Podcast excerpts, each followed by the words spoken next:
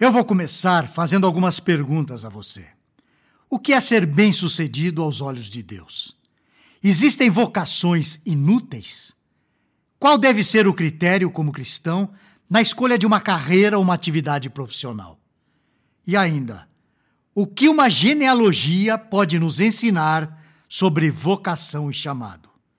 Você quer saber as respostas a essas perguntas? Para isso, vou trazer aqui um texto de alguém que talvez já seja bastante familiar a você. Mas é importante você saber quem ele é. Ele é bacharel de teologia pelo seminário Martin Butzer. É músico e compositor, é membro da primeira igreja presbiteriana de Vitória, no estado do Espírito Santo.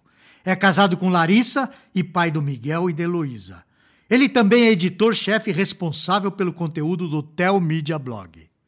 Eu estou falando do Diego Venâncio. E o tema que ele aborda hoje no Telmídia Blog tem como título Vocação e Chamado.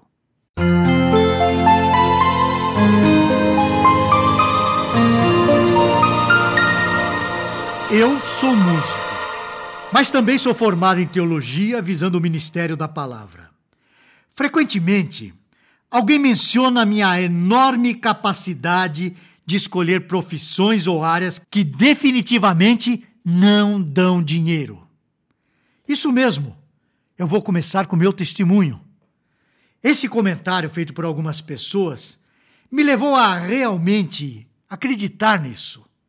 Contudo, estudando mais a Bíblia, eu me deparei com textos que foram abrindo a minha mente para o que podemos chamar de vocação ou chamado, ou vocação e chamado. Espero sinceramente que eu possa ajudar você, caso esteja passando por uma situação semelhante à minha. Afinal, vocação e chamado são sinônimos ou referem-se a coisas distintas? Eu vou considerar aqui os dois termos como semelhantes, pois creio piamente que no instante em que a vocação é reconhecida, o chamado se faz ouvir. Vejamos o texto que está em Gênesis, capítulo 4, nos versículos de 17 a 22.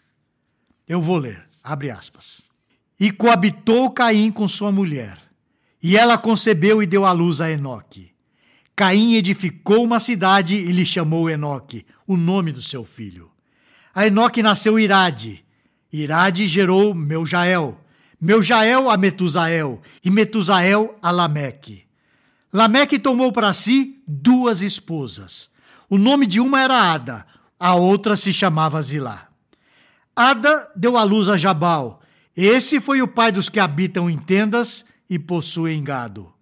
O nome de seu irmão era Jubal. Este foi o pai de todos os que tocam harpa e flauta. Zilá, por sua vez, deu à luz a Tubal Caim, artífice de todo instrumento cortante de bronze e de ferro. A irmã de Tubal-Caim foi Naamá. Fecha aspas. Muitas vezes, nós olhamos esses textos de genealogia e achamos meio enfadonhos. Costumamos achar meio inútil. Mas não é. E digo mais, esse aqui em especial não é mesmo. Vamos entender o contexto. Caim desagradou a Deus com sua oferta. A sua inveja o levou a cometer o primeiro homicídio da face da terra. Caim matou Abel. E Deus proferiu uma sentença dizendo que ele seria fugitivo dali para frente. A sua geração foi terrível. Como nós vimos, Lameque tomou para si duas esposas. Foi na geração de Caim que essa prática começou. Mais tarde, esse mesmo Lameque confessou ter matado dois homens. No texto que lemos, porém, podemos constatar a graça de Deus agindo em meio à desgraça. Veja que Deus já capacita um homem, Jabal, a criar animais, provavelmente para bater e se alimentar. Também recebe de Deus, do trono da graça, uma capacidade particular, a de fazer tendas. Esse homem, vivendo em meio a uma geração má, recebe dons e vai desenvolvê-los. Observemos que criar gado e morar em tendas é algo útil. Jabal trabalhou com algo que alimenta o gado e que também alimenta as pessoas. E ao mesmo tempo sabia como construir moradia para se proteger das intempéries da natureza. O seu irmão era Jubal, o pai de todos os que tocam harpa e flauta. Isso sim parece ser algo inútil. Eu me pergunto, por que Deus se preocuparia em dar a um homem da geração de Caim o dom para fazer música? A sociedade certamente era rudimentar. Então por que se preocupar em fazer música?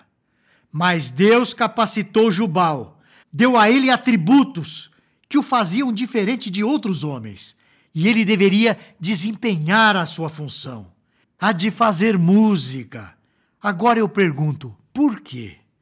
Porque Deus assim o quis. Deus sabe que a vida precisa de coisas que à primeira vista possam parecer inúteis, mas que na verdade, como um todo, trazem riqueza, transcendência, enlevo, coisas que apontam para o espiritual. Perceba mais à frente a figura de Tubal Caim, que foi dotado da habilidade de mexer com metal. Ele fazia materiais cortantes de ferro e de bronze. Ou seja, Deus estava dotando aquela geração de dons para que eles pudessem se desenvolver, pudessem ter qualidade de vida e entre as atividades principais que Deus estabeleceu, pelo menos até aquele momento, havia alguém que cuidasse do gado e fizesse tendas, alguém que fizesse lâminas cortantes e alguém que tocasse música. Se você é um artista como eu, músico, cantor, artista plástico, atleta, que façam essas coisas que possam parecer inúteis para a sociedade, saiba que foi o próprio Deus quem deu esse dom para você. E você deve desenvolvê-lo, porque a sociedade precisa desse seu serviço, ainda que ela não reconheça isso. O que importa é que Deus reconhece essa necessidade na vida do homem. É possível que você consiga fazer a sua arte ou a sua missão como um hobby. Como regra, porém, para você chegar a um alto nível de excelência, você deverá se dedicar em tempo integral. Muitas vezes você nem será bem remunerado. Terá que fazer altos investimentos em equipamento e só gastando dinheiro para conseguir equipamentos ainda melhores, nunca tendo o retorno merecido.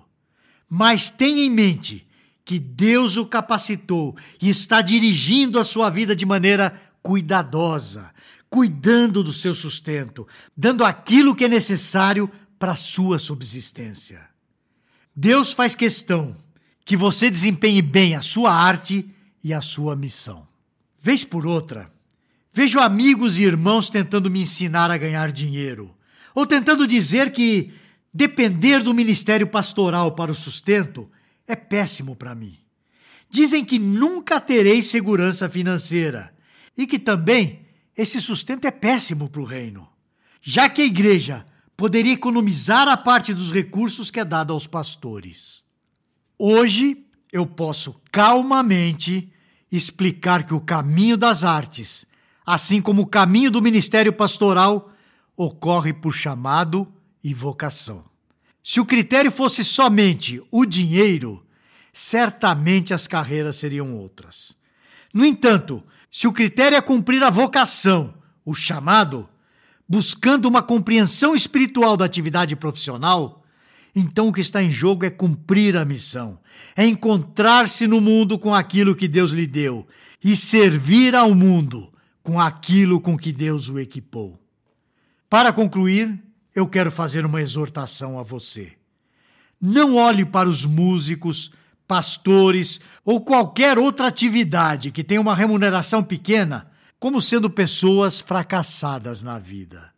Entenda que Deus as capacitou com uma coragem que poucos têm a coragem de cumprir a sua vocação e o seu chamado, mesmo que isso vá contra o entendimento geral do que significa ser uma pessoa bem-sucedida.